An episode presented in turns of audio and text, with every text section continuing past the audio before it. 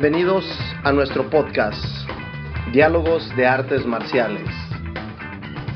Vamos a tratar de conocer los principios, el desarrollo y la carrera de cada uno de los maestros invitados. Por favor, síganos en nuestras redes sociales, Facebook, Instagram, Diálogos de Artes Marciales. Por favor, compártanlo.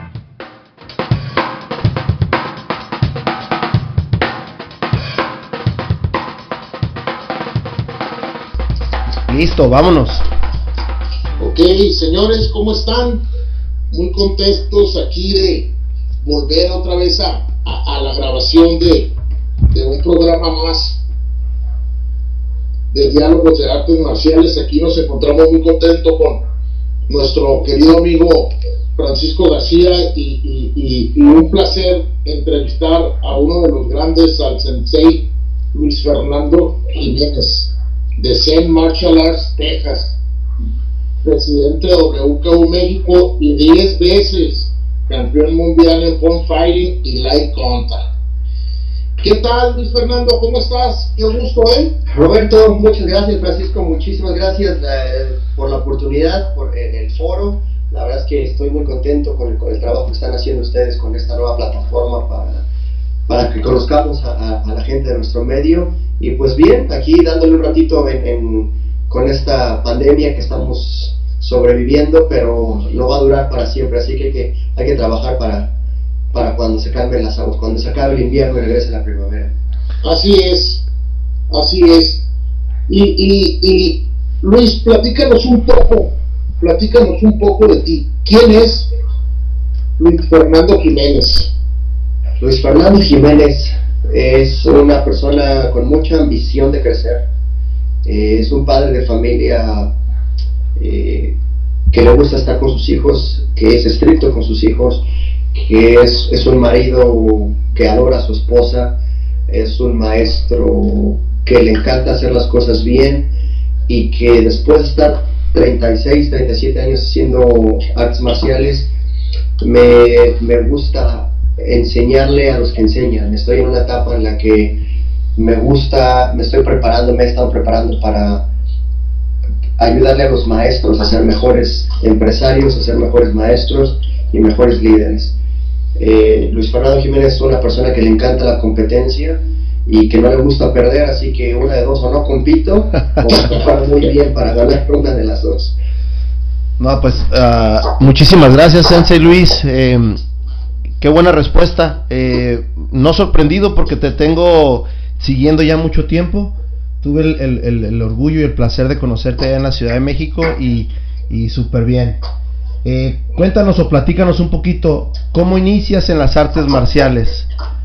Gracias, Francisco. Sí, fue, un placer verte pelear en, el torneo de, Edgar Jiménez hace un par de años.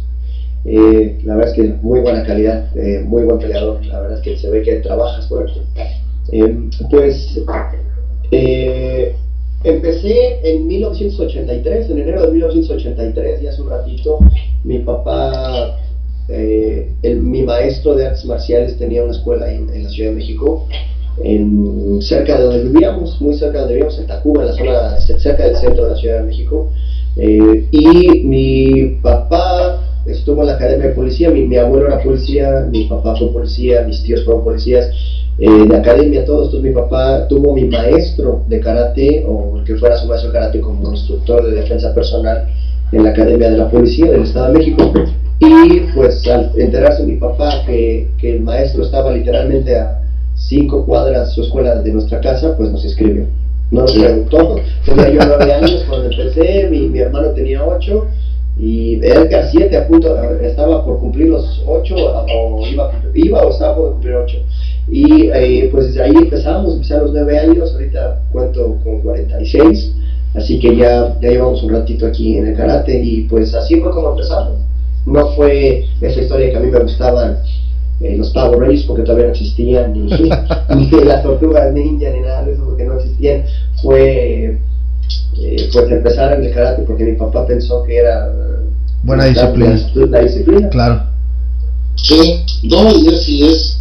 Y fue esencial, ¿no? Porque la verdad, tanto tú como tu hermano, pues olvídate, muy, muy buenas personas y, y, este, y yo he platicado varias veces con Edgar y olvídate, un caballero en todos en toda la, la, extensión de la palabra, ¿no? Y este, oye Luis, y tu camino para llegar a Cinta Negra, ¿qué tal? ¿Fue difícil o Sí, fue atípico, fue un poquito atípico. Yo te cuento, a mí me gustaba, no me gustaba el karate do, es lo que practicábamos karate do, ahora sí, sí, sí. Que, que, practicábamos karate do. Yo de niño a mí me encantaba el fútbol, ¿no? Clásico niño que, se, que ahorita ya, ya de grande que he estudiado y que doy clases a niños me doy cuenta que tengo síndrome de déficit de atención, el ADD o ADD. Eh, entonces, eh, pues yo siempre me estaba moviendo, siempre, siempre tenía buenas calificaciones, muy buena memoria en la primaria, y, pero no me, no me gustaba el karate porque era estar parado, era estar escuchando y siempre he tenido un problema con, con las autoridades. Nunca he estado en la cárcel, ni mucho menos ni, ni, ni, ni pienso estarlo, pero no, este, pero no, le, siempre eh, como que no me gusta lo que me digan lo que tengo que hacer, ¿me entiendes? Es, es, ha sido como que un conflicto porque pues sí, ¿no? Para las artes marciales y cualquier otra cosa, cuando tienes un mentor tienes que tener la disciplina de escuchar y hacer lo que te dicen.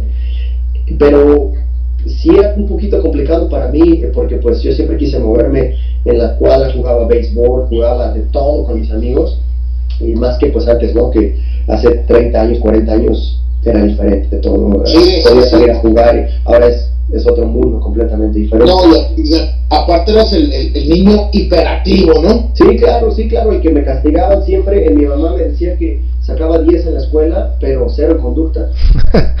y, y, no por maloso, ¿no? No, no, de que este, no se estuvieras de, de, de, malandro haciéndole cosas a la gente, sino no te podía estar en paz y las maestras pues, lo primero que hacen es ponerte, bajarte la conducta porque no te sientas bien, porque no estás haciendo las cosas.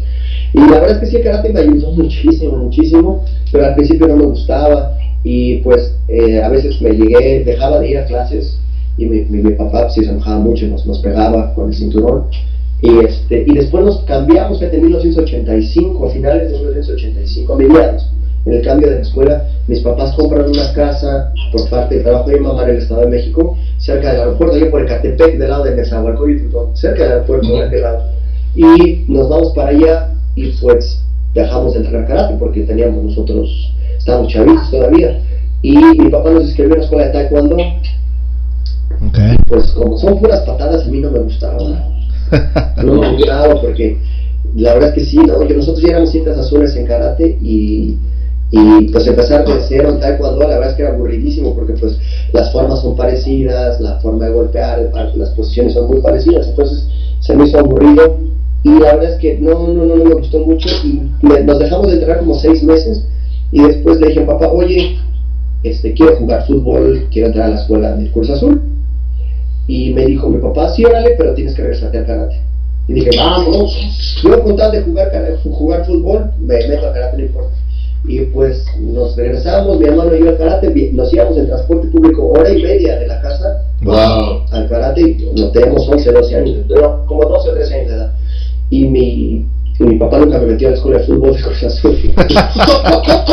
me lo prometió, pero nunca me lo cumplió. Y pues la verdad es que ya, ya después de dos años, casi tres años de no entrenar karate, eh, no entrenar artes marciales, y regresamos con una actitud diferente, pues ya estábamos en la clase de avanzados, ya éramos sí, adolescentes sí, adultos, ya no estábamos en la clase de niños, ya estábamos diferentes. O sea, no dejamos de entrenar karate, este, artes marciales, estuvimos en el taekwondo un ratito, pero sí, como 6, 6 7 meses no, no, le pegamos a nada. Y ya cuando regresamos, pues regresamos pues bien clavados, porque ya, ya peleas diferente, ya lo entiendes diferente, ya, ya lo haces de otra manera diferente, y, y, y te das cuenta que que, que, aprendes cosas en el, en el de lo que platicas, de lo que haces, y se transporta a tu vida diaria, ¿no? La escuela, el, el, el, tu vida diaria, tu convivencia con los cuates, la verdad es que sí. Y le volví a encontrar un, un amor bien fuerte al karate y hasta los... Y ya de ahí, me, me, como ahí por de la cinta café, como fue de los 15 años de edad, empecé a ganar los torneos un poquito antes y me gustó, me, me enganché gané el primer trofeo y me enganché. Y de ahí eh, ganaba, perdía segundos, terceros, primeros, siempre, normalmente por ahí. Y aparte teníamos muchos, mucho, había, no había torneos, era 10 años, 10 torneos al año a lo mucho. Sí. Y este, y pues te digo, me, me encanté, me encantó, me, empecé a dar clases con mi maestro ahí en su escuela, me gustó, y pues siete años después conseguí mi cinta negra en un examen muy duro, pero muy padre. La verdad es que muy, no saqué la mejor calificación, pero estoy satisfecho porque di el 100. Di el 100. Perfecto, perfecto. Eh, Estamos hablando de diciembre de mi, del año de 1990. Ok, ok. Entonces, ¿eras, eras un adolescente? ¿15, 16 años tenías? Sí, Acaba de cumplir 17 años. Ok, 17. Ajá. Ok. Eh, nos platicas un poquito de las competencias. En esas, en esas competencias que obvio no había, no había tantas como lo hay ahorita en la actualidad o, lo había. Negro, ¿qué, ¿cuál era la, la trayectoria o cuál era el significado de esas competencias? Si ganabas o perdías. Pues la verdad es que te digo, eh, no me gustaba, nunca me ha gustado perder, nunca, en nada, hasta en las, hasta las canicas, ¿no? de niño, así, no, no me gustaba perder y si perdía me enojaba y ya sabes, todo el show, ¿no? Pero vas entendiendo que es un proceso, te van, te van explicando que es un proceso. Mi papá afortunadamente siempre nos grababa cuando íbamos a los torneos y pues al otro día o a los dos días a ver el video, luego, luego si ganabas esa fue uno de mis errores. Yo cuando ganaba no veía mis videos. Cuando perdía, veía mis videos. Ok. Eh, ¿Por qué error? Porque eh, mucha gente lo, podría hacer al revés, ¿no? Nada más veo mis videos cuando gano y no cuando pierdo. Eh, pero aún cuando ganas, es cuando te pudiste haber dado cuenta de ciertas cosas que pudiste haber ganado más fácil. A veces ganas también por por los jueces, porque así como pierdes por los jueces, a veces también ganas por los jueces. Sí, claro. Y nunca hablamos de eso. Eh, eh, que, no, no, había confirmación, ¿no? Así es, que no jalaste la mano, que no lo bajaste a tiempo, que este, que cerraste los ojos, volteaste la cabeza, no sé, era ese Oye, el, el, último, perdón que te interrumpa, pero era el último punto eterno, ¿no? Sí, sí. Un minuto dos, ¿no? sí, sí, sí, tenía que ser un punto, no, claro, clarísimo. Ahora, Sensei Luis, cuando usted nos habla de, de, la técnica más que nada, eh, en esos torneos eran torneos abiertos porque acá en el norte, acá en el norte siempre fueron más torneos abiertos, no, no torneos... también. Ah, ¿y en México también? Sí, sí, también. Nosotros nunca pertenecimos a la federación, por eso decía hace rato que, que nos decían que hacíamos karate, pero la verdad es que el, el, mi maestro estudió en Okinawa Karate Do, que es la escuela de, de Antonio Márquez, y la verdad es que es es un híbrido, es algo que él fue cambiando y que él fue modificando y que incluso él en sus últimos años no tenía ningún problema en decir que él era él había creado el karate mexicano, ¿no? Lo cual sí, estoy de acuerdo que tenemos nuestra propia manera de entenderlo, así como el americano ha hecho el karate más espectacular, el mexicano eh, se hizo un poquito diferente. Y sí, fue, fue el que lo llevó a cabo, pero pues nos vendían que era karate do y pues la verdad es que estamos yo sigo viendo a la gente de Okinawa y la gente que salió de Okinawa y veo la técnica no critico su conocimiento pero lo que les han enseñado no es karate do como tal es muy parecido pero no lo es sí. algo similar ¿no? Sí, sí, es como no sé la gente que hace no sé que dicen que hacen tempo pero hacen lima lama no o algo así para sí, sí, sí, no, es, una, no es lo mismo es, una mezcla de, de, varias cosas, ¿no? Así es. Así es. Que te así como que, ching, a ver, espérame, ¿por dónde empiezo? Claro, y ya te das cuenta, ¿no? Cuando empiezas a crecer, cuando mi maestro se salió de Okinawa Karate Do, eh, empezamos a estudiar más, empezamos a darnos cuenta de que el programa de enseñanza de Okinawa es muy corto, que palabras que, que según están en japonés están mal, hay muchas cosas que, y no los critico, simplemente las cosas como son y como están, y pues yo digo, no digo que lo nosotros es perfecto, pero nos hemos dado la tarea de trabajarlo y, y hacer cosas eh, como deben de ser, ¿no? Sí, lo más pegadas a la realidad, así es. Exactamente. Y, y ya después de tu cinto negro y todo, y ya cuando, cuando por fin dices, cuando decides abrir tu propia escuela, ¿y, y por qué te da esa inquietud de decir, ¿sabes qué? Pues voy a poner mi escuela.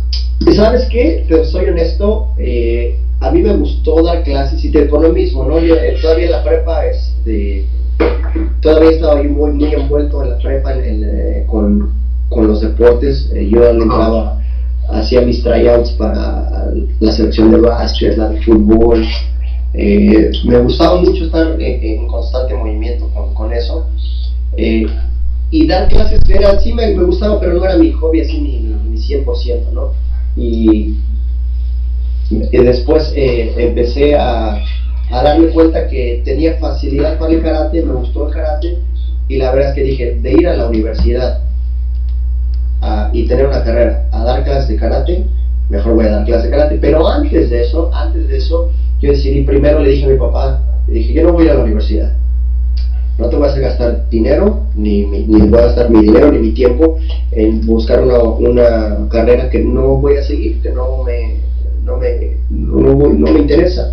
Entonces le dije, yo quiero ser campeón del mundo, yo quiero, yo quiero competir, yo quiero dedicarme a la competencia, aprender a competir. Y ya que sea campeón mundial, voy a tener una escuela donde mucha gente va a querer venir a entrenar a mi escuela porque soy campeón del mundo.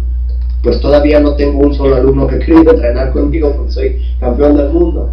Es una realidad, sino por lo que puedo hacer por sus hijos. Pero esa era mi manera de pensar y empecé a dar clases particulares de ayudarme a mi maestro hasta que ya empecé a tener esa necesidad económica de, tener que pagar mis viajes.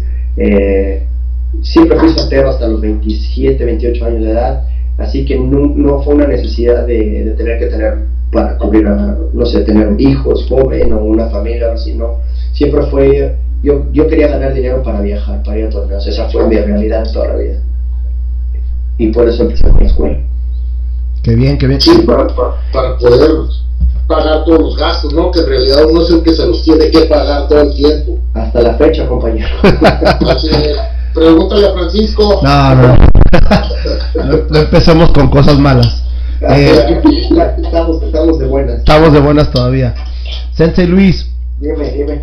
¿Cómo nace Zen Martial Arts? De, de, ¿Cómo nace Zen Martial Arts? ¿De dónde, ¿De dónde el nombre? El nombre yo lo, lo, lo, lo, lo, leí todo, pero me encantó el concepto. ¿A quién se le ocurre?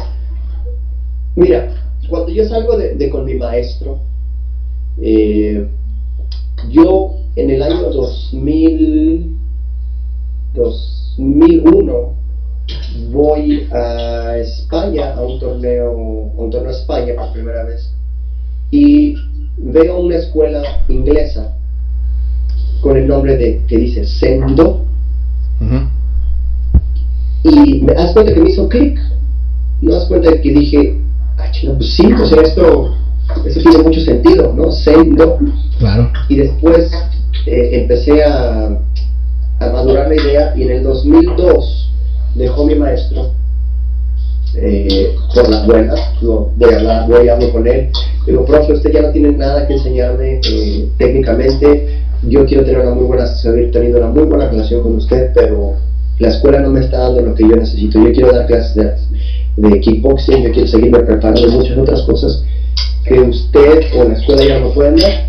Terminamos por las buenas, tal vez así que yo seguía viendo a mi maestro, le presenté a, a, mi hija cuando nació y tal vez así que mi hijo se llama igual que mi maestro, José Luis. Okay. Y eh, cuando me salgo de, con mi maestro, tengo la oportunidad de empezar a trabajar con una maestra, Aurelia Novoa y su escuela, ella se llamaba CEN, ella tenía una escuela que se había salido y, y, y curiosamente se llamaba CEN.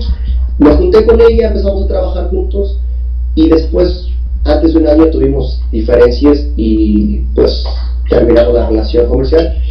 Eh, y yo le quise que, seguir quedando con el nombre de Zen. Ella se llamaba Zen Karate Do, yo le cambio el nombre a Zen Martial Arts porque yo tenía ya varios años donde yo tenía la intención de que en mi escuela no íbamos a enseñar únicamente karate, solo íbamos a enseñar sport karate, taekwondo, eh, mixed martial arts. Eh, mi idea siempre ha sido crear algo, y estoy ya trabajando en ello, para que mis alumnos aprendan a pelear el piso, a defenderse de pie, lucha, porque no es lo mismo que tienen golpes y patadas a que hacer lucha. Eh, y eh, a caer, por si, si, te tiran que aprendas caída de judo, de jiu-jitsu, todo ese tipo de cosas, que aprendas a, a, defenderte de manera global. Y no seas un muy buen peleador, cuando te llevan al piso pues no sabes ni qué pasa, aunque seas un muy buen judoka, pero no, no te sabes mover y te tiran una patada y te, te rompen la pierna, no sé, todo ese tipo de cosas que, que para mí no va a ser un artista marcial, yo ya tenía esa idea y, y englobar diferentes disciplinas y por eso le pongo Zen Martial Arts, cambio de escudo, hacemos todo un cambio de, de, eh, de- de mentalidad y ofrecemos una escuela donde damos desde clases de karate hasta clases de fitness kickboxing, eh, MMA, o sea, damos y, y por ejemplo, si yo en mi escuela, yo en mi escuela, en mi escuela aquí en Texas, únicamente doy kickboxing y karate, karate, sport karate. Mi hermano da sport karate, kickboxing y MMA Ajá. una de nuestras escuelas en Nueva York da Jiu-Jitsu japonés y Sport Karate. Otra de nuestras escuelas en Austin da únicamente Karate Do y Fighting One, Sport Karate. Entonces, yo no estoy cerrado de que todas mis escuelas tienen que enseñar exactamente lo mismo. En algún momento tuvimos escuelas de Kenpo con nosotros, tuvimos escuelas y lo único que yo hice para que tú puedas formar parte de mi escuela es, me tienes que enseñar un programa de enseñanza correcto, Claro. que se enseñe de una manera progresiva, correcta. Y les he ayudado a muchos de ellos que ya no están con nosotros a reestructurar el programa porque la gran mayoría de la gente que entrena artes marciales tiene un programa en, las primeras, en los primeros grados atascado de, de, de golpes, de patadas, de bloqueos, de posiciones. Y cuando llegues a un grado avanzado, para tu examen solamente te piden una forma Sí. ya, ya no hay posiciones, ya no hay bloqueos. Entonces yo estructuré, lugar de hacer mi el programa de enseñanza, hacerlo piramidal, lo hice cuadrado. O si no cuadrado, este, rectangular hacia arriba, ¿no? Lo menos piramidal posible para que todavía, cuando llegas a tus últimos exámenes antes de negra o en cinta negra, todavía estás viendo patadas, todavía estás viendo golpes nuevos, eh, posiciones nuevas, que aunque pareciera un poquito, pues si quieres hasta tonto, eh, pero si te pones a, a- a ver la realidad es que llegar a ser cinta negra, desde mi punto de vista, no es ser perfecto, ¿no? Estás muy lejos de la perfección como técnica, como, como artista marcial y no sería como persona, ¿no? Todavía mucho, muy, muy, muy lejos. Por eso es que hay tantos grados, ¿no? En- en- con la cinta negra tenemos 10. Pero ese es más o menos el, el- el estilo, eh, ¿por, qué, ¿por qué Zen Martial Arts? Me gustó el nombre de la escuela que vi en, en, en Inglaterra, de la escuela de inglesa. Regresé, se dio la coincidencia de trabajar con Aurelia con ese nombre. Después me puse a estudiar lo que significa el Zen. La, Sí. es- la palabra Zen, además de ser una, una filosofía oriental o una doctrina, que no es una religión. Exacto. eh, si tú dices Zen, la traducción literal al español es esencia. Esencia. Ajá. Entonces tiene varios significados y pues la verdad es que me, me- me encanta el, El toda la concepto. filosofía que viene alrededor del Zen, ¿no? No, y además lo ha sabido llevar. Eso es lo más, lo más, lo más interesante de esto, ¿no? Gracias. Sí, sí, definitivamente, al 100%, de eso no, no, no hay la, la menor duda. Y, y, y Luis, platícanos también un poco de, de, de, de- de tu transición de México a Estados Unidos. Ajá, pues, pues mira, esto fue el año 2004, mi papá fallece por la policía, este, eh, lo asesinan, lo matan, eh, con el dinero de, de, que, de su, del seguro de vida de mi papá, mm, yo compro, empiezo a rentar local, o sea, es como que ese dinero es el dinero más amargo que he recibido en mi vida pero al mismo tiempo pues me ayudó para, para hacer esa transición de, de, de- hacer una inversión fuerte en la escuela. Abrí la escuela, en 2014 ya fue un local muy bonito, no muy grande, pero muy bonito, donde tenía 14, 15 campeones mundiales entrenando conmigo. La mitad de ellos no empezaron conmigo, más de la mitad no empezaron conmigo, pero ya estábamos trabajando en NBL, cuando NBL todavía estaba a un nivel muy, muy fuerte, y empezamos a, a ganar campeonatos mundiales, empezamos a tener gente, empezamos a crear gente, y después, durante el siguiente año, en 2005, empiezo a salir a Estados Unidos, conozco a la mamá de mi hija, me dice, vente a vivir para acá a Estados Unidos, yo le traspaso la escuela a mi alumno Sergio Calva, su papá, y me vengo a vivir para acá, justo cuando fue el huracán Katrina, que le pegó a Nueva Orleans, bien en 2005, Ok. me vine una semana antes, un, dos, do- una o dos semanas antes para acá. Y pues estaba yo, iba y venía a México cuando todavía estaba saliendo con esta mujer, me vengo para acá, me caso con ella en octubre y dos años después me separo. Pero esa fue la transición, fue una decisión personal, totalmente personal, eh, el, el venir a vivir para acá, para Estados Unidos. Perfecto, perfecto. Cada quien tiene su, su, historia y eso es algo importante y que, que, bueno que lo compartes, ¿no? Eh, una vez, una vez que, que, empiezas esa transición de Estados Unidos, ¿cómo, cómo traspasas Zen Martial Arts a, a Estados Unidos? Al principio no, no fue fácil porque pues esta, mi, la, mi ex esposa, la mamá de mi hija, ya tiene una escuela bien hecha aquí en, donde, en la ciudad donde vivimos.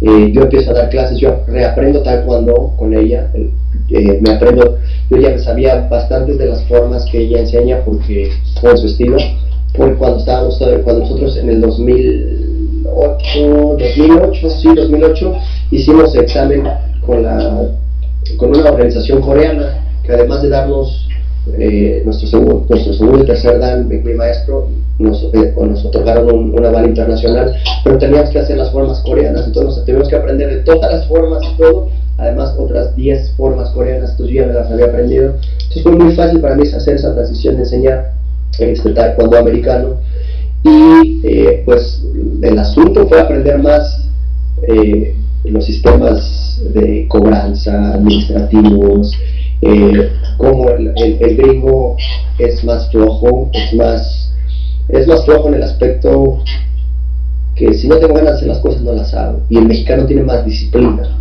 O sea, que si vas a la clase, pues ya estás ahí, ni modo, papá. Y, y, entrenas y sudas, porque si no, pues cuando llegues a la casa, tu papá te va a agarrar a, a cinturonazos o algo así por el estilo. Y Acá el americano es muy diferente en ese aspecto, ¿no? Siempre hay que tomar agüitas y si te se me da sed y en México está tomar agua hasta que acabemos, ¿no? Entonces sí hay esa diferencia y eh, pero en el aspecto en el aspecto administrativo, en el aspecto empresa, pues está muy bien hecho. El americano siempre piensa en el dinero, eh, piensa que, que, es justo pagar por algo cuando en México queremos todo gratis, ¿no? O más barato. O más barato, sí, claro. Entonces empiezas a darte cuenta que si hay una, una situación diferente, empiezas a darte cuenta que tenemos gente en las escuelas acá en Estados Unidos eh, con inmigrantes, eh, con ilegales, con gente que está a derecha o con gente que ya tiene, son segundas, terceras, cuartas generaciones que hablan español, hablan mucho, pero hay una identificación eh, mexicana, latina con, con, esas familias. Entonces, sí te empiezas a dar cuenta que, que las cosas son, son diferentes. Entonces, yo trabajaba con ella eh, me separo en el 2000, que fue en el año 2008, sí, a finales del 2008, y decido iniciar mi, mi escuela, pero no fue fácil porque no tenía dinero. Entonces me voy a vivir a, El Paso, me voy a vivir a Ciudad Juárez, estoy un día en Juárez, un día en El Paso, voy a, voy a ver a mi hija cada ocho días, eh, voy a dar seminarios a México, eh, conozco a la mamá de, perdón, perdón, conozco a mi, a mi esposa actual en ese en ese momento, eh, recién me separo, me, en el momento que estoy de, divorcio, y pues la verdad es que fue amor a primera vista, la, la, la, vi y de hecho yo la vi el día que nació mi hija, mi esposa, la, ella estaba trabajando en el hospital, eh, mi hija nació esa noche y de repente esta, esta, esta señora, esta mujer increíblemente hermosa me empieza a decir, ahí estás, y yo así todavía me acababa de despertar, ¿no? Al, al día siguiente que había nacido mi hija, voy a pasar toda la noche despierto, en, en, dormido, despierto, tiene hijos, saben cómo es esa primera noche. Eh, eh, y me empieza a hablar en el pasillo y yo así, yo no sabía, yo no la identificaba, ella tenía a su hija en el karate con nosotros, y yo no la había visto. Eh, entonces, así de eso que tú eres una mujer hermosa, impresionantemente guapa, y que dices, wow, esta podría ser una modelo y me está hablando a mí, ¿no? Y así me, quedé con esa sensación increíble, ojos azules, casi de mi estatura, no sé, increíble, increíble, increíble. Eso, esa persona que sabes que es alguien diferente, ¿no? Y pues la verdad es que siguieron las, este, seguí comunicación con ella, pero nada, pues no, no, no, no había una relación, ni mucho menos hasta que pues ya me separo y empiezo, no sé, no, no ni me acuerdo cómo fue que que, coincidí con ella, no me acuerdo si fue una llamada, un mensaje o, en, el súper o algo así, y reconectamos y pues empezamos a, conocernos. y ya de ahí pues salió la relación más impresionante y, que me arrepiento, único que me arrepiento en esta vida de no haberla conocido antes, pero eh, esa fue la situación y, entonces voy a México, empiezo a, a, seminarios, instalo, yo me, yo me iba a ir a, yo me iba a quedar a vivir en El Paso, pero al conocer a esta mujer decido quedarme aquí en Victoria y voy a dar a la Ciudad de México, empiezo a buscar locales aquí, en Ciudad de México doy un seminario, regreso con 450 dólares en la bolsa y es lo que costaba la mensualidad del local chiquito que encontré donde doy clases y fue con lo que pagué la primera renta y ahí toda esa historia. Nice, nice. ¿Qué, qué ha sido qué ha sido lo más sorprendente, además de la cultura que nos platicaste ahorita? Uh, el, el, cambio, ¿cómo, ¿cómo recibiste ese cambio de, de algunas cosas sorprendido, algunas cosas decepcionado de México? ¿Cuál ha sido la, la, qué es lo mejor que ha sacado de esa transición? Lo mejor que he sacado de esa transición de vivir acá, pues sin duda, obviamente, en aspecto personal, son, es mi familia, ¿no? Mi, mi hija, mi hijo, mi esposa. Ya hemos ya he hecho, echado raíces aquí. Yo no me regreso a vivir a México eh, para nada. Vivo bien aquí, vivimos tranquilos. Eh, la familia de mi esposa está aquí, mi mamá viene. La verdad es que es, es algo. Bien bendecido. Eh, sí, la verdad es que sí, muy agradecido con la vida, con Dios y bendiciones por todos lados y he encontrado una persona que me apoya en todo, en todo, en todo, en todo, en todo lo que, lo que decido hacer y que me centra también, me dice cuando las cosas están, cuando estoy fuera de la realidad, ¿no? Entonces, eh, pero... Talón de orejas. Pues, ustedes tienen esposa, así que saben perfectamente Todos los que tienen esposa, viven con alguien, saben perfectamente a lo que me refiero.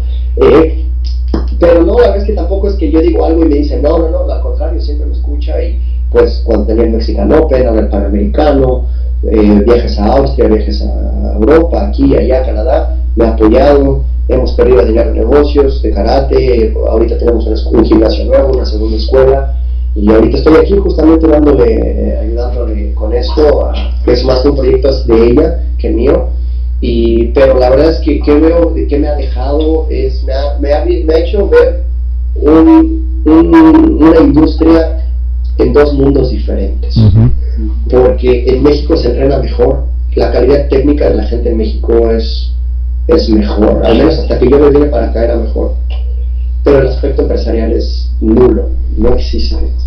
Y no existe porque nadie se ha dado la tarea de enseñarnos nuestros maestros aprendieron de manera empírica y también no había competencia. La competencia de las escuelas de carácter de hace 30 años eran la escuela de ballet, la escuela de baile y la escuela de y, el taekwondo que estaba, no sé, a dos colonias. Y la escuela de fútbol, ¿no, Luis?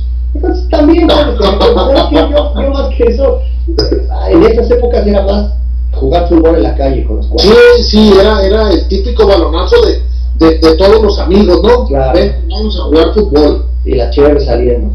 Sí, sí, sí, esa es crítica, que no falte. Sí, sí, claro. Entonces, es como religión. Así es. Y bueno, en algunos lados es más el béisbol que el fútbol, ¿no? En algunos lados, también allá por el noroeste es, pega mucho el, el béis. Entonces, eh, eh, me doy cuenta que, que ese ha sido el choque más grande, ¿no? Y que, y que la gente quiere salir. Yo me he dado cuenta que la gente quiere salir. Pero vivimos tanto en, en la zona de confort y en el, también vamos a ser bien ciertos. El maestro de artes marciales, a pesar de que enseñamos todo lo contrario, todos tenemos un ego bien grande. Y me incluyo porque soy parte del gremio. Eh, afortunadamente me, he tenido maestros, coaches y mentores que me han ubicado en la realidad y ahora sé que si yo no soy humilde y si no, no proveo un buen servicio y me desvivo por mis alumnos, no los voy a tener. Se van a ir con alguien más o me van a dejar. Y los maestros de artes marciales vivimos todo lo contrario. Tenemos un ego impresionante, todo el mundo nos debe lealtad, pero nosotros no somos leales, ¿no? por ejemplo, un ejemplo bien rápido que, que siempre pongo de ejemplo. Cuando tú necesitas algo en tu escuela, no sé, unas luces, una pared que te limpie, que cambies uno para la otro, ¿cuánta gente te ayuda? Lo único que tienes que hacer es aventar un grito ahora en redes sociales, oigan, nos vamos a cambiar y necesito que me eche, alguien que me eche la mano para que ¿Cuántos, ¿Cuántos papás y alumnos llegan a ayudar? Sí. Un montón. Cuando tú ves que un papá necesita ayuda y que se van a cambiar, ¿cuántos maestros vamos y ayudamos a esas, a esas familias? Ninguno. Somos unos hijitos de la fregada en ese aspecto. Pues, Somos, queremos las cosas gratis. ¿Cuántas veces no te ha salido un carro más barato porque te lo ha vendido muy barato un, un papá o, o no sé, un montón de ejemplos que podemos Sí, hay- hay muchísimos. Y cuando ellos lo necesitan, no estamos, no tenemos tiempo, no, no- no nos enteramos, no tengo dinero, no sé, es, es, es diferente. Entonces esperamos que la gente sea leal con nosotros, pero nosotros no, está- no estamos siendo recíprocos. Ya, me ganaste la palabra. Y, y eso es algo que, que, que a muchos les está pegando justo en este momento, ahorita, en esta situación de crisis, es donde muchos están topándose con esa falta de, de solidaridad, de lealtad, le llaman ellos, de apoyo. Pero ¿qué están haciendo ellos o qué hicieron ellos? Cuando la gente no te podía pagar una mensualidad porque corrieron al papá, le diste chance de entrenar al hijo sin cobrarle, cuando ese niño estuvo bien malito, lo fuiste a visitar al hospital. No sé, ese tipo de cosas es donde ahorita nos estamos dando cuenta que, que es, una, es, un- es una calle de, de doble sentido, no nada más es de, de un sentido. Claro. así es. No, tienes totalmente de acuerdo todo, todo lo que dices, ¿eh? Tienes mucha razón. Uno se engancha en su mundo y cada quien trae su onda. Y, y- y si alguien ocupa algo así bien impresionante, pues es que no me dijo nada, ¿no? Claro, claro. Sí, sí, no, no, no. Y si le hubiéramos podido hacer, eh, hacer el paro o algo, Claro. no, no, me dijo nada. claro, claro. Entonces tú mismo, tú mismo te excusas ahí, ¿no? Ujú. Y dejas que todo fluya. Así es, Roberto. Somos. Adina. Y, y, y es algo que, que, que, pues sí, sí, nos tiene muy intrigados porque vemos que eres, que, que, que tienes una mental muy, muy positiva de liderazgo y tienes una, una actitud impresionante. ¿De quién o de dónde nace, nace todo esto, Luis? Gracias, gracias. Eh, mira, eh, de tres personas. Yo me acuerdo que de chiquito, mi papá y mi mamá, los dos nos decían a mí y a mi mamá de chiquito, a mí no me importa lo que tú quieras hacer cuando crezcas, pero tienes que ser el mejor.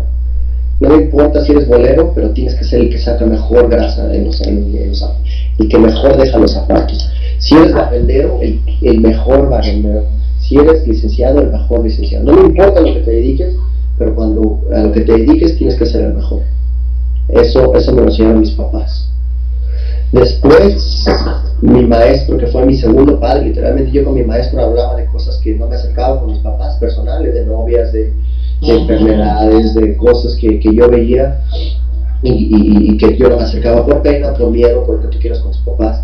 Yo lo platicaba con mi maestro y, y nunca me dijo que no. Siempre tuve, siempre tuvo esa, esa amabilidad. Ese, eh, mi maestro era mejor persona que maestro, era, o mejor persona que practicante, era una persona impresionante. Y eh, él siempre nos decía, no, no puedes dejar que el otro trabaje más duro que tú. Tú no puedes dejar que el otro te gane, aunque tú te tardes más, pero si él hace 100 abdominales, tú haz 101, tú Claro. haz 105. Si yo les digo que hagan 25 lagartijas, haz 28.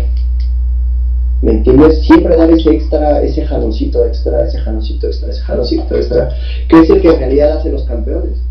Tú te das cuenta eh, cuando ustedes han entrenado mucha gente, tú sabes perfectamente que ese niño, que ese adulto, que ese muchacho, el que es campeón, es que cuando ya todos estaban cansados y, y dando excusas o dejando de trabajar o decir espérame tantito, ese güey aunque no podía, seguía dándole un cachito extra. Sí, le daba el, el- no ser ordinario, pues. Y ese 1%, que es lo que yo he leído últimamente, si tú te mejoras un 1% de aquí a fin de año va a ser 365% mejor lo que eras hace un año. Eh, y la tercera persona que estoy seguro que no me escucha, que no me conoce, que no, bueno, sí me conoce, perdón, pero no se acuerda de mí, no sé si sigue vivo todavía, es un señor que yo le daba clases de, de particulares en la Ciudad de México, se llama Jorge Hernández. Él empezó en la universidad, cuando estaba en la universidad, él empezó a vender cigarros y dulces. Cuando yo lo conocí, él ya tenía mi edad, más o menos como 42, 43 años. Ese señor tenía tres tiendas vendiendo millones de pesos al mes. Wow. Pero ¿sabes qué me enseñó?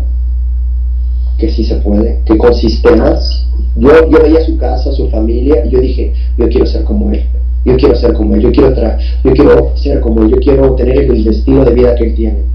Y, y sobre todo que él viene, no sé si ustedes conozcan la Ciudad con lo que, la, lo que es la colonia, la colonia guerrera.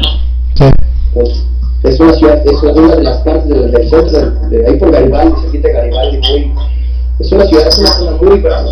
Sí. Y aún así, ahí donde tenía su tie- una de sus tiendas y donde generaban millones de pesos. Y te hablo que la última vez que lo vi fue en el 2008, 2000.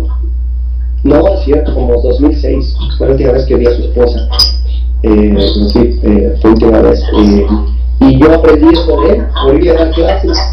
Que iba a dar clases particulares pero me dio chance de entrar en su vida personal y la verdad es que te das cuenta que yo me di cuenta que él vendiendo Wii vivía mejor que todos los de artes marciales juntos. Pues sí. Entonces, sí, qué buena lección de vida, ¿no? Pues pues, mira, ¿sabes qué Roberto? Los ejemplos los tenemos ahí, el problema es que no abrimos los ojos cuando los tenemos que abrir. Así es. Así es, desgraciadamente es como dijo Roberto hace ratito, andamos nosotros en otra en otra sintonía y, y, y ahí está, todos los días. Sí, sí, sí, mira, tal vez así, no sé, tuviste el, el post que acabo de, de subir ayer, e incluso tú Juan Carlos comentaste algo ahí, wow, algo así. Nosotros, ahorita, ¿cuántas escuelas cerraron? Y ustedes, platíquenme, ¿cuánta gente conocen que no saben qué hacer, que no están haciendo nada, que apenas empezaron con Zoom, que ponen sus estupideces en Facebook, que hablan de Netflix, que se la pasan viendo películas, jugando Candy Crush, haciendo estupidez y media? Y los que estamos trabajando, los que estamos preparándonos, porque yo te digo, esto es un invierno, pero bien, después del invierno llega la primavera. Y es cuando hay que cosechar. Ahorita es época de cosechar, ahorita es época de estar pendiente de los alumnos. Y ahora sí hemos ganado alumnos nosotros, pero ahorita es estar dándole confort, estar dándole seguridad a tus alumnos, porque tus papás están en tu escuela por algo, por algo están sus hijos ahí. Y a lo mejor tú tienes eh, alumnos o padres de familia en tu escuela que son doctores, que son licenciados, abogados, son profesionistas y que son extremadamente buenos en lo que hacen y tienen una certidumbre impresionante en su trabajo. Pero cuando se trata del aspecto personal y la familia dicen, ah, cabrón, ¿a qué voy a hacer? Sí. Entonces ahí es donde entramos nosotros. Que a lo mejor tú en el área de salud no sabes lo que tienes que hacer o, o te vas a ir guiando de alguien. Pero en el caso de tu escuela y de la certidumbre que le vas a dar a tus alumnos, sobre todo ahorita que no hay escuela, que los maestros, no- los maestros del colegio no están con los niños, ¿quién está tomando ese rol de líder? Deberíamos de ser nosotros. Debemos de ser nosotros. Yo te voy a decir algo. Ahorita yo no veo cursos de básquetbol, de fútbol, Sí, no hay.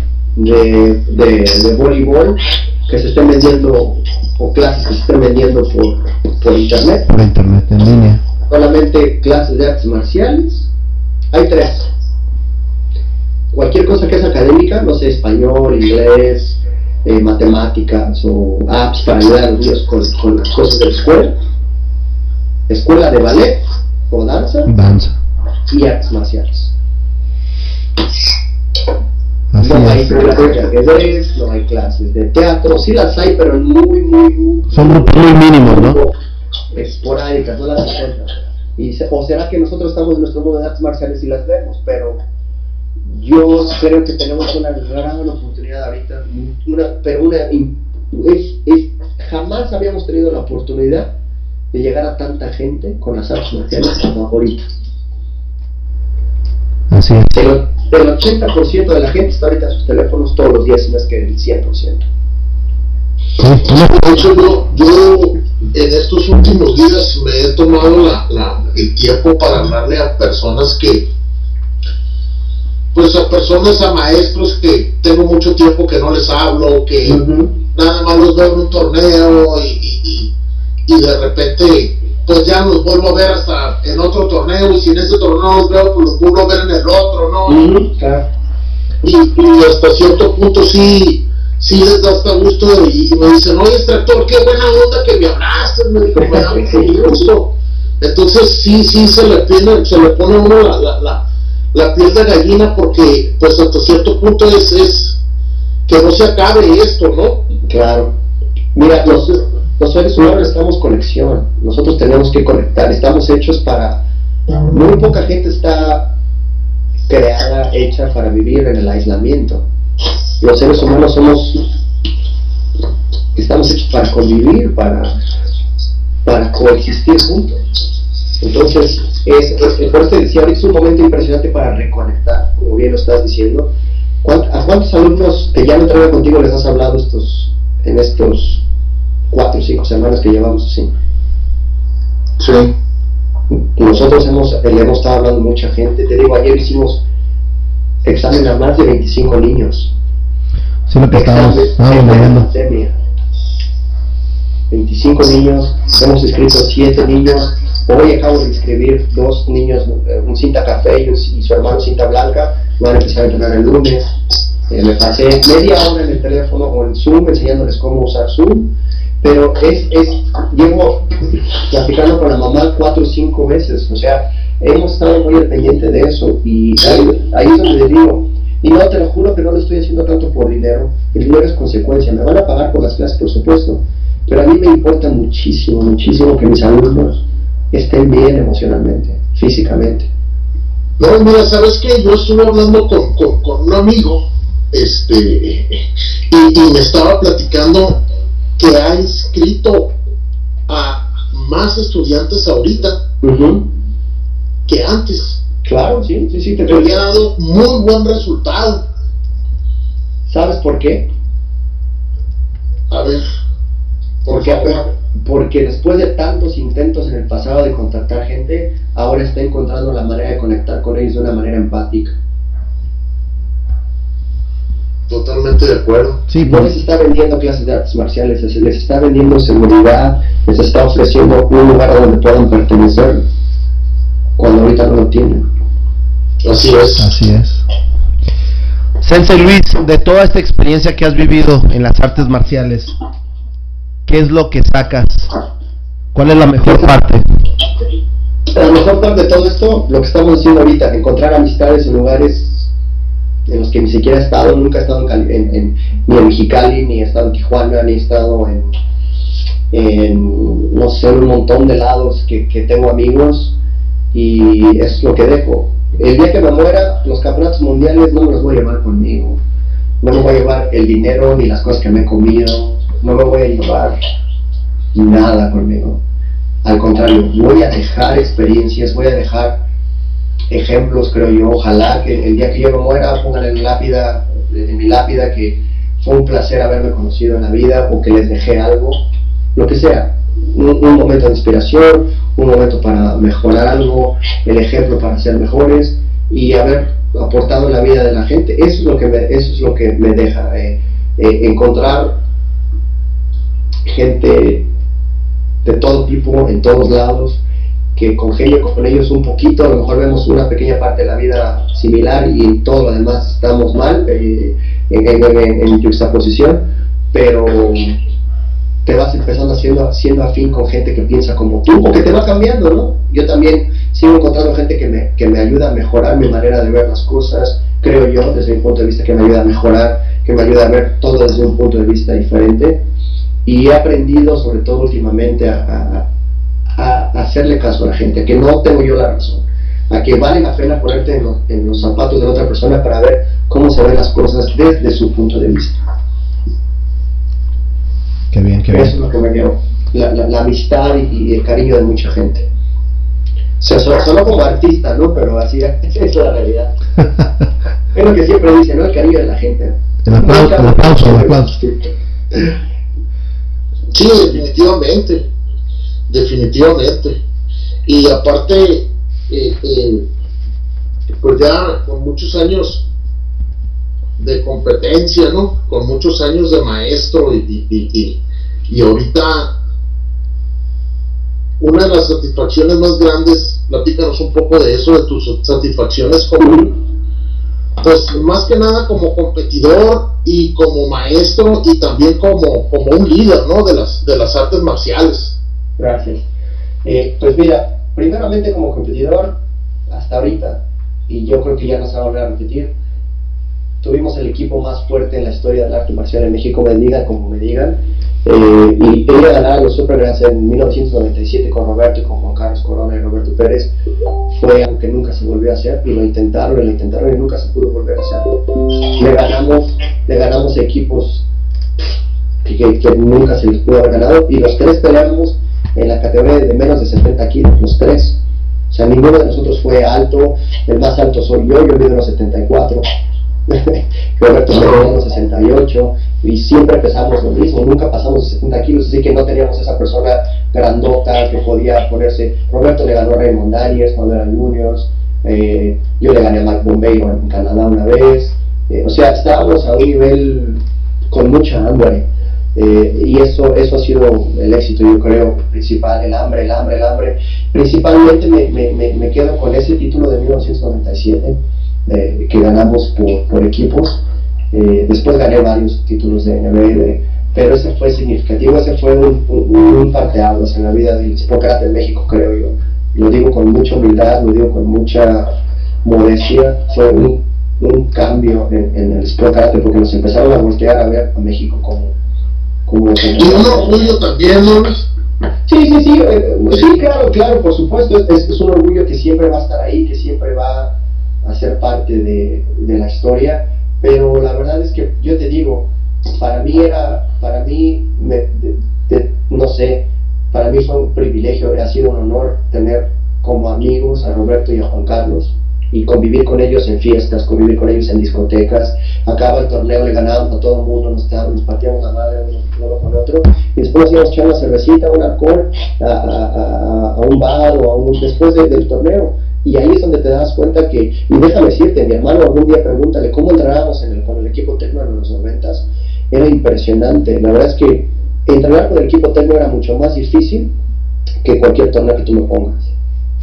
Era, era, era, era- nos exigíamos uno a otro, eh, competíamos por ver quién era mejor que el otro. La verdad es que había veces donde entren- en un entrenamiento nos pesábamos antes de empezar el, el, el- el- el entrenamiento, terminábamos, perdíamos dos kilos. A ve- a veces hacíamos las cosas así y, y la verdad es que no me arrepiento, la verdad es que te deja mucho conocimiento, te deja mucho aprendizaje. Eh, a veces cuando estábamos aprendiendo todavía de los venezolanos, José Pacheco iba a México, iba un montón de gente de, otros lados, venezolanos, guatemaltecos, nos quedábamos un jueves antes del torneo llegaban el miércoles o jueves, se iban a Six Flags, regresaban al otro día, entrenábamos con ellos hasta las 11, 12, a veces una de la mañana entrenando, aprendiendo con ellos. No había de otra. No teníamos acceso, no eran las cosas como eran ahorita. Estamos hablando del 94, 95. Oye, Luis, Dime, e- esta pregunta sí, sí te la tengo que hacer. dime. Tu mejor pelea como cinto negro, la que dices, esta es la que se quedó grabada en mi mente. La mejor, creo que todavía está por venir. Pero todo es perfectible, no he encontrado una Sí, pelea sí, sí. perfecta. Pero eh, tengo bonitos recuerdos, tengo recuerdos de, cuando fui a España, ese viaje a España. Déjame decirte, perdí a la primera en puntos y en la contra, salí a la primera. Fui hasta allá para perder a la primera vez. Y no tienes idea cómo me enseñó eso más que cualquier otra cosa. Eh, pero, híjole, es que no sé qué te digo. La verdad es que Hubo muchas. ha habido tantas, ha habido tantas, pero y son, todas son especiales, son diferentes.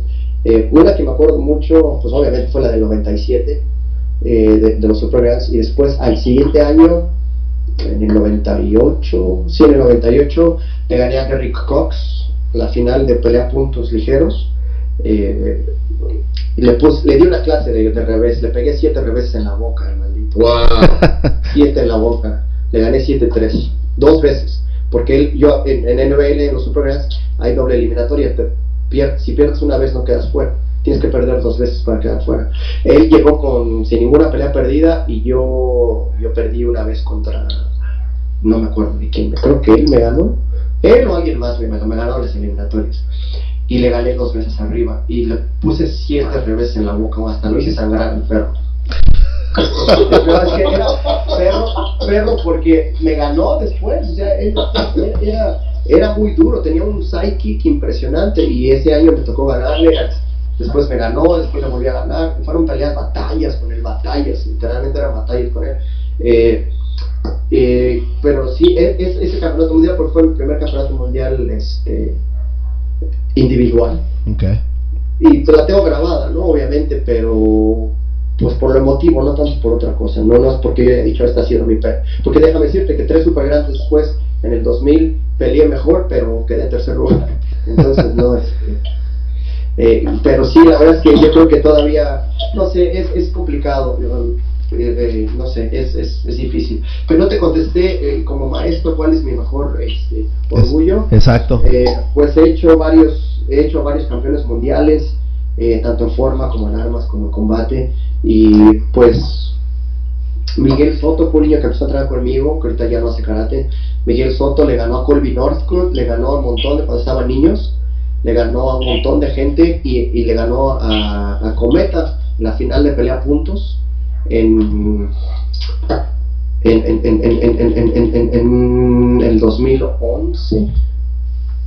Algo así, 2009, 2004, 2004 le ganó a Cometa la final de pelea puntos en la categoría de 11 y menos creo que 30 kilos y menos, eh, y ese fue algo muy orgulloso, muy orgulloso porque fue el primer niño que peleó, que ganó combate en NBL, en, en, en, en México, y, y Miguel todavía ni siquiera era cinta negra, era cinta, era avanzado, peleó con Colby, Colby Northcote y perdimos por los faules, eh, perdimos por los faules contra Colby Northcote, pero Miguel le hizo, en dos rounds de un minuto, Miguel le hizo a Colby Northcote 168 puntos. Wow. Wow. En dos minutos Miguel hizo 168 puntos y perdimos por los faules, que Colby le hizo 164, algo así. Estuvo buenísima la pelea. Y de ahí, este, pues Sergio Calva fue campeón mundial con nosotros. Eh, después, cuando Miguel Soto ya era adulto, él y yo, Miguel, Sergio y yo peleamos equipos en los Super Grands y pasamos a la final contra Proper y perdimos con Proper por tres puntos, algo así. Y la verdad es que fue algo. Eh, All Stars ese año los descalificaron eh, y, y no pasaron a la final. Y estaba bien porque les íbamos a ganar. Qué bueno. Este, Se salvaron. Sí, se salvaron, la verdad. Entonces ahí fue donde perdimos la estrategia porque íbamos mentalizados a pelear con ellos. No, no es cierto. No, la verdad es que fue una pelea muy buena. Este, de hecho, ese año Raymond Darius nos, nos, nos, nos coachó en las finales y pues la verdad que sí, un poquito de, de, mal cuesteo al final, pero no, no lo voy a dejar. Es que sí fue una pelea muy, muy, muy, muy, muy, muy cerrada y perdimos ya al final.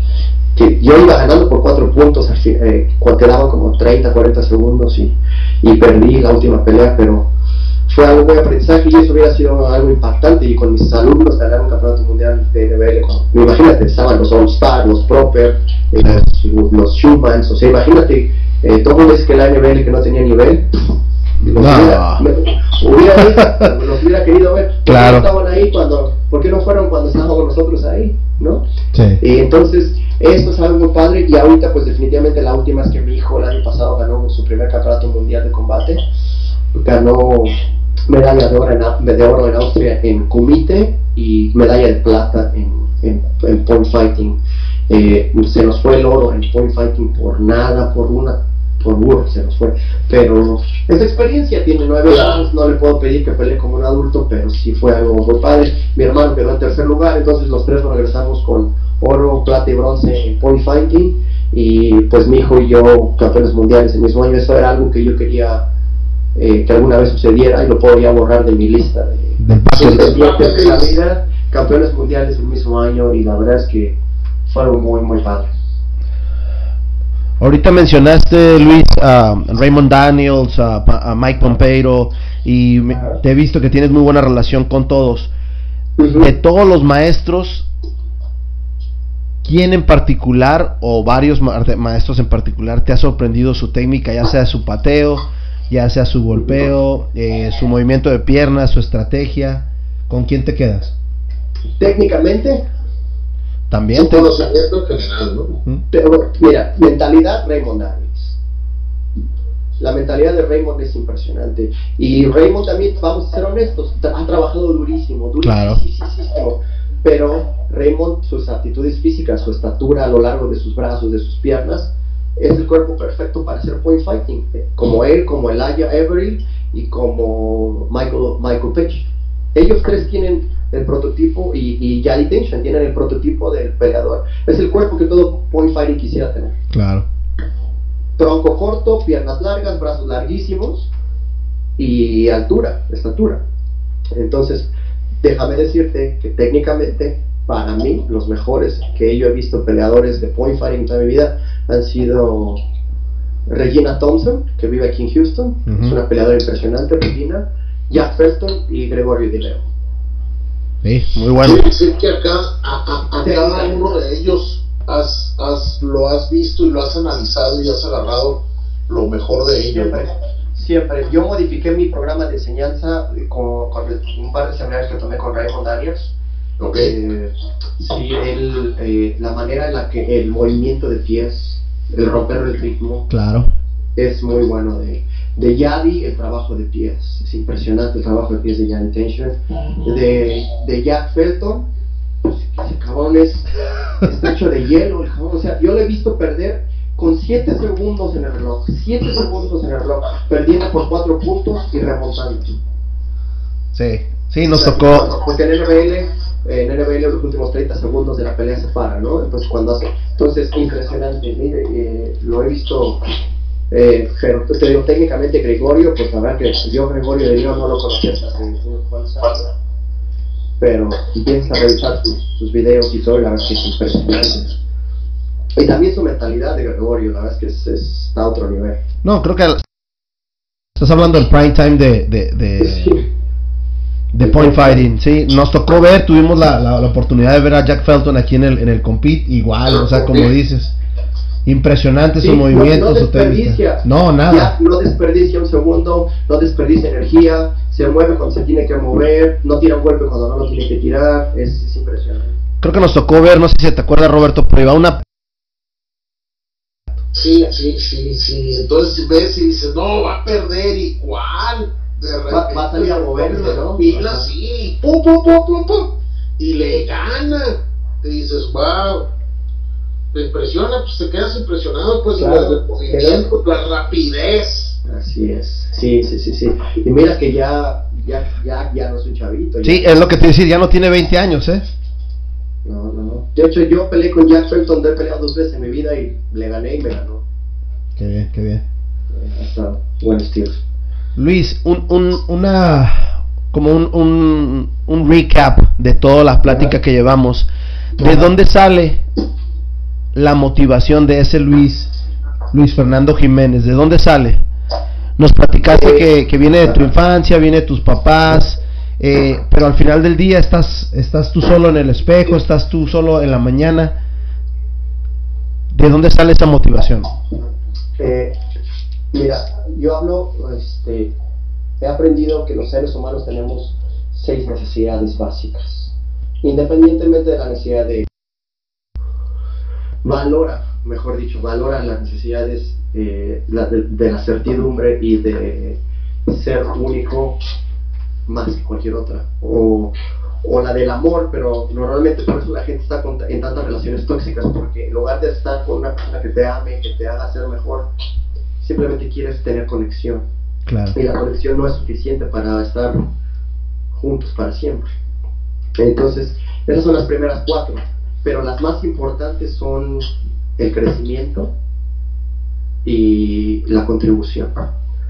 Y definitivamente para mí el, el- el crecimiento es la, a la que le doy más valor. Crecimiento y certidumbre son las más importantes para mí. Para llegar a esto te digo que he tomado cursos y he estado aprendiendo un montón para poder, porque tienes que quitarle un montón de, es como las cebollas, tienes que quitarle capa tras capa. que- Sí, sí, sí. No, y, ¿Qué y te es- sirve? ¿Qué no te sirve, no? y- y- Eh, sí, no, y de qué estás hecho también es la realidad, ¿no? Que, que- que- de- que cuál es tu, tu, cuál es tu razón, cuál es tu por qué. Tú me decías hace rato, ¿por qué das clases? Muchos dan clases porque no supieron hacer otra cosa en la vida. claro. O fue más fácil dar clases que ir a la escuela. Totalmente de acuerdo. Entonces, es de ahí, es de ahí, mi, mi hambre de crecer. Por eso te decía, si, si voy a competir, pues no me gusta perder, entonces o gano y me preparo muy bien, o prefiero decir no entreno y no compito. Entonces no me, no me, pero ahorita tengo, tengo a mis hijos y, y la verdad es que aunque parezca un cliché, quiero que mi hijo o mi hija aprendan de mí los valores éticos de, trabajo, los valores de eh, que no te regala nadie nada. Y quiero que ellos sufran también, que ellos vean que... Que, no está fácil, ¿no? Tengo que darles la oportunidad de que la rieguen para que aprendan. Para que aprendan, Y me duele, me duele, me duele verlos cuando se equivocan. Me, me parte el corazón, pero tengo que dejarlos que se equivoquen. Es parte de la enseñanza de la vida, ¿no? Sí, eh, así es, así es, así es, así es. Ayer a mi hijo le dio una nalgada. O sea, así, tiene nueve años y aún así todavía le, doy nalgadas porque, y no sé, tiene, tenía años de no darle una nalgada, años, literalmente años de no darle una nalgada. Pero ayer se la ganó. Este, parte del problema de estar aquí en la casa y hacer cosas que no debes. Ya está empezando a la, en la edad en la que dice mentiras, en la que no quiere quedar mal, siempre quiere estar bien, todo ese tipo de cosas. Esto también es parte de. Pero ayer sí hizo algo que ameritó. Sí, ya está en la edad de sacarlo Jiménez, ¿no? Pues sí, siempre, pero lo que dijo es, en ese aspecto sí es, tiene una, una, tiene una seguridad en sí mismo que, que no se la ha visto a nadie más. La verdad es que sí, y ese va a ser parte de su problema cuando crezca, que, que, que, que tiene que aceptar que se equivoca a veces. Así es. Oye, Luis, creo que esto ya, ya, ya lo habíamos platicado antes, pero, pero tres, tres, tres personas, tres personas, tres ídolos en tu vida. Tres ídolos en mi vida, pues la verdad es que la primera es mi esposa. Yo idolatro a mi esposa, la verdad es que si, si, si hubiera chance de hacer un, club de fans, yo sería el presidente, el número uno y el que le comprara todos los boletos. La verdad es que mi, mi esposa. es como siempre en domingo, ¿no? Así, es, así es. Lo que pasa es que, mira, te juro que, mira, físicamente me encanta, es una mujer para mí increíblemente hermosa. Como persona es todavía más, es, como ser humano es, es impresionante, siempre da. Eh, ayuda, su trabajo es ser enfermera, ella trabajó durante muchos años eh, como enfermera con recién nacidos en partos, en alumbramientos, y todavía hasta la fecha ayuda. Ahorita ya, ya es jefa de, uno de los departamentos del hospital, ya es más administrativa y todo, pero cuando hay, hay necesidad todavía va y, y ayuda con las, con las cesáreas y ese tipo de cosas. Entonces, y, después está con los niños en el cunero y los les ponen medicinas, los cuidan, los niños que nacen que tienen que estar en incubadores, cosas así. Ella durante muchos años estuvo haciendo eso. Entonces, eh, que tú te dediques a alguien tan frágil que su vida puede terminar de una manera muy fácil y cuidarlos es, es algo que para mí tiene mucho valor. Lo, lo, veo algo, muy, muy padre. Entonces mi, mi esposa es mi ídola, es, es mi ídola, verdad, yo quiero ser como ella, yo no me considero perfecto para nada y quiero ser como ella. Y después, pues la verdad es que no tengo ídolos así tal cual, ¿eh? Pero por decir así, personas importantes que hayan marcado pues sí, lo que te decía, los tres que hace rato. Sí, los tres de hace rato. Mi papá y mamá, mi maestro y, y, Jorge Hernández, Jorge Hernández, ese, ese, que, ese señor que yo creo que ya ni se van a acordar de mí, pero que me marcó, me marcó, me dio, me dio entrada a un, a un mundo que yo no conocía, y no te hablo de que sea un mundo de smoking y de ópera y de... Sí, sí, sí, sí, sí al mundo real, vaya. Sí, sí, sí, él, él, me, él me enseñó que, que, hay un mundo más allá en el que, y yo te hablo de que he conocido a Eric Schumann y a muchos otros maestros en otros niveles, manejando motos y botes y esquiando y todo eso, a mí eso nunca me llamó la atención.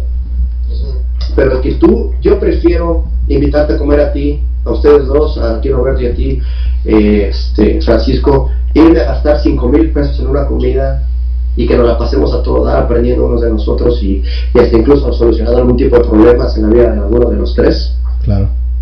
Que irme a comprar un traje de 30 mil pesos. ¿Sí? Eso, le aprendí, eso fue lo que yo le aprendí a Jorge Hernández. Totalmente de acuerdo. Eh, Luis, ¿tienes algún ritual, alguna, no sé, escuchas música antes de que vayas a competir, antes de que vayas a dar clase? Eh, pues son cosas diferentes. Cuando compito me, me, olvido del mundo. Mucho, mucho, todo mundo se, los veo yo con sus audífonos y todo eso y aquí allá. La verdad es que si tú necesitas un factor externo para entrar en la zona, no es tan bueno. no eres, no eres mentalmente fuerte. Tú tienes que tener la capacidad de poderte meter en esa zona sin que nadie más te influencie. ¿Por qué te digo esto? Porque es muy fácil que te saquen de la zona si eres Claro. influenciado. Sí, porque es distracción de volada, ya sales. ¿Cuántas veces tú has peleado con un montón de gente alrededor y no escuchas nada más que la, juez- la voz del juez central o de tu coach? Exacto. Muchas veces ni la del coach escuchas, ¿eh? Claro, y a veces, ¿cuán- ¿y cuántas veces lo único que escuchas es el ruido de la gente? Sí. Sí, no estás, Ahí está no estás en sí. estar cuando eres influenciable y cuando no. Entonces, yo te digo, afortunadamente, la gran mayoría de las veces, yo veo después mis peleas en video, las veo en YouTube ahora los últimos campeonatos mundiales. Yo nunca me percaté de quién estaba atrás de mí, quién estaba gritando, lo que me decía, nunca, Claro. nunca. Porque entras en esa zona donde lo, lo que yo y lo que yo hago, regresando a la pregunta es, voy y caliento yo solo. Si estoy con alguien más, platico un poquito, pero hago, hago plática corta, no, no me gusta, Enfocado. no, no me gusta meterme en, en el aspecto técnico de otra persona, exacto, me concentro yo en lo que yo tengo que hacer, que si este cuate ya lo vi pelear varias veces, si este pelea, patea con la izquierda, me tengo que mover hacia su, hacia su derecha, si este cuate es más de manos, tengo que pelear lejos, tengo, tengo que hacerle, o sea, estoy, me estoy concentrado en lo que yo tengo que hacer. Claro. Y, y- sí, y estoy, y estoy, siempre he aprendido que, que tengo que preocuparme más por mis herramientas y mis armas que por las del contrario.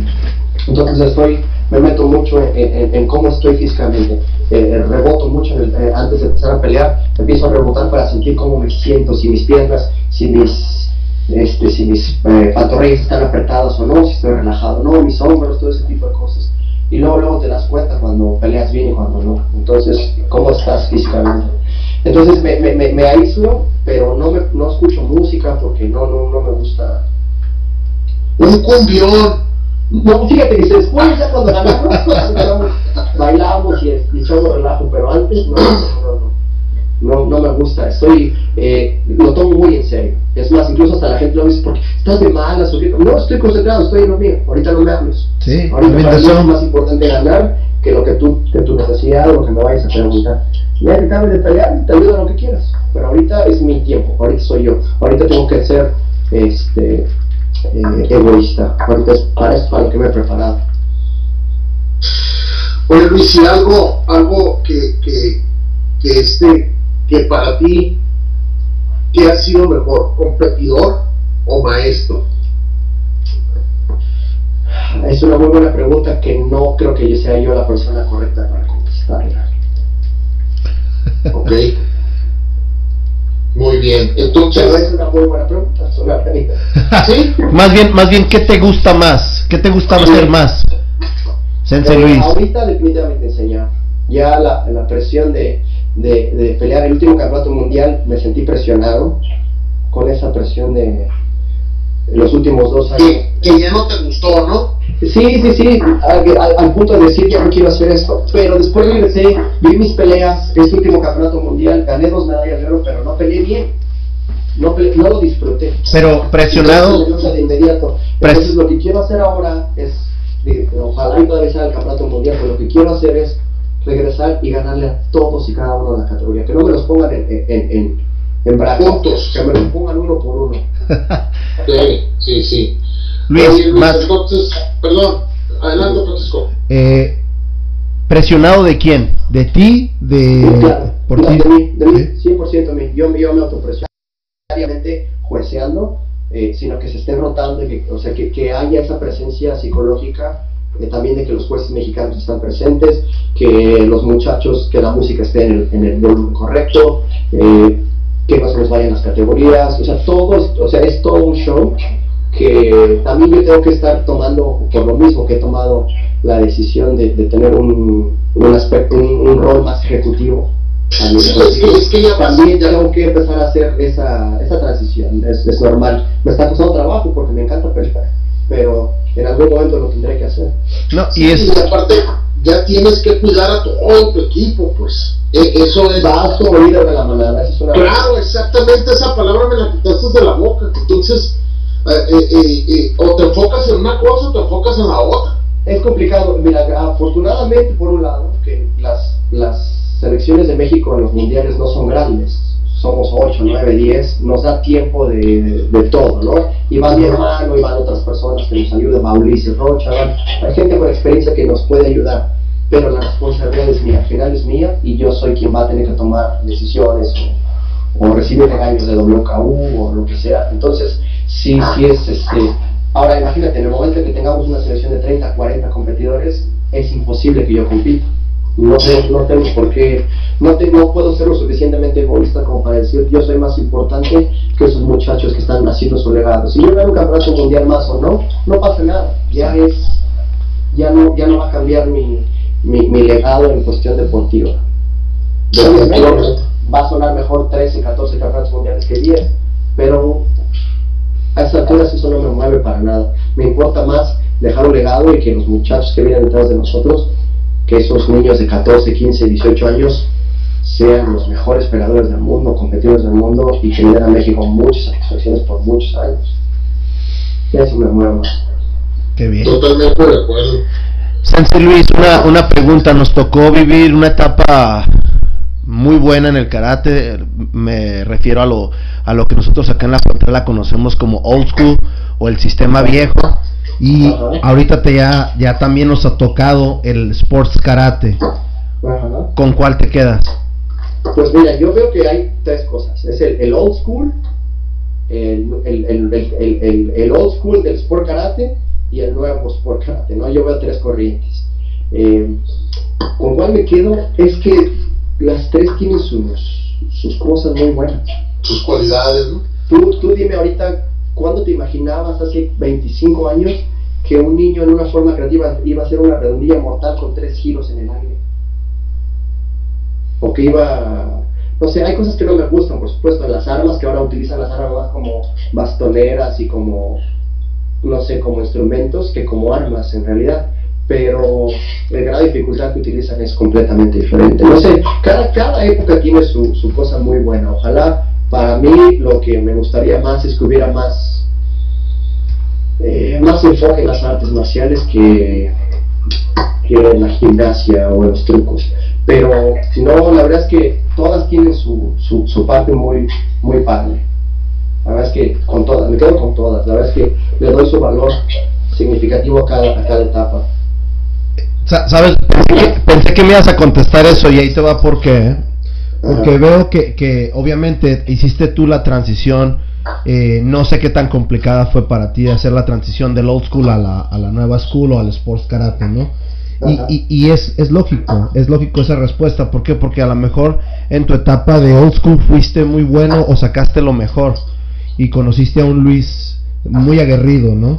Eh, sp- sport karate obviamente es sport, sport, es, es amistad, es, es sigue esa competencia, pero ya no es el mismo, a lo mejor la mentalidad que tu maestro o no, no lo conozco, no tengo el placer de haberlo conocido tampoco. Ya, ya murió también. Ah, ok. Y, y, y esa es una de las cosas que yo veo del old school, ¿no? Antes a a veces, acá en el norte a veces no puedas ni saludar al otro, ¿no? Nada más chocabas la mano. Y, y es ese tipo de evolución también, ¿no? Pues eso se ha perdido, Francisco. Es una realidad. Antes, cuando estábamos en los noventas peleando, estábamos con otros equipos, Ajá. ni nos volteábamos a ver. Sí, ¿eh? sí, sí. Me veías y. Era odio total, ¿no? así. Odio total. Sí, claro. Sí. Claro. Entonces, ahora, y ya es algo que ahora yo veo eh, con todos. Estos chavos pelean, se, se pegan una patada de giro a la cabeza, van y le dan la mano y dicen, bien, bien. No, me hubiera pegado una patada de giro a la cabeza. a la que sigue le, se la regreso, ¿me entiendes? Ahora todos son cuates, son amigos, no existe esa rivalidad. Y no sé hasta qué punto eso sea tan bueno. Sí, no, no. me da me da este tipo de, de libertades y de, y de extensiones, ¿no? Sí, claro. No, Iker es una persona que sí ha, ha sabido, él, ha- él, él vivió una, trans- una trans- también de- del old school, del sport karate a esta, y la verdad es que es un tipo centrado, eh, ha madurado mucho, ha madurado mucho, es una persona que, que, que también eh, ve la vida de una manera diferente, ya está en una etapa diferente de su vida, y, no es, y es joven todavía, pero ya es a punto de, ser, de recibirse como médico, ya está en, en el internado y todo eso, entonces es, pero escribe con mucha elocuencia y con mucha, con mucha eh, es muy cierto, mucha verdad. Sí. Eh, pero no, la verdad es que sí es, eh, veo yo que las tres etapas han sido necesarias e importantes. Muy bien. Oye, Luis, un mensaje final tuyo, mensaje final de Luis Fernando Jiménez para la comunidad de las artes marciales. ¿Qué, qué nos, qué, nos, ¿Qué nos dices? ¿Qué nos dejas? Trabaja por lo que quieres. Nadie te va a regalar nada. El dinero, la fama, la gloria, lo que tú estés buscando, te, únicamente lo va a dar el trabajo. Y no esperes nada de nadie. No esperes el abrazo, no esperes el aplauso, no esperes la mención honorífica, no esperes esto porque eh, eh, tarde o temprano eso deja de ser importante. Para muchos fue importante cuando éramos chavos, a lo mejor gente que todavía vive sintiendo que le digan, ah, eres un macho, eres, eres eh, el mejor hombre, el más, el más guapo, el más valiente. No, eso uno tiene que trabajar para ser mejor con uno mismo, creo yo. Entonces, mejora tu 1% cada día. Un 1%. Es todo, es lo único que te puedo decir. No te vayas tan arriba, con el 1% diario, ¿no? El 1% te da eh, opción de crecer más. Sí. Es obtenible, 100% obtenible. Y eh, el, yo, yo he encontrado que eh, cuando, haces, cuando hay progreso, cuando hay avance en algo, tu, bueno, eh, es, es, es, científicamente comprobado, tu, tu, cerebro, si estás bajando de peso, queriendo mejorar en algo, en alguna habilidad, en tu trabajo, lo que quieras, ser más rápido, lo que tú quieras, cuando tú mejoras un poquito y tu cerebro lo entiende, eh, producimos dopamina.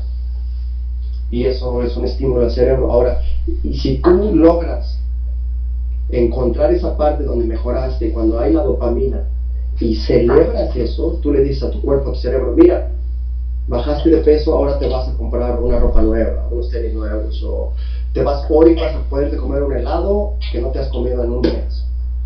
Tu cuerpo y tu cerebro empiezan a entender eso y se empiezan a hacer hábitos correctos. Así es. Entonces, por eso es que el 1% es tan importante. No mejores un 10%.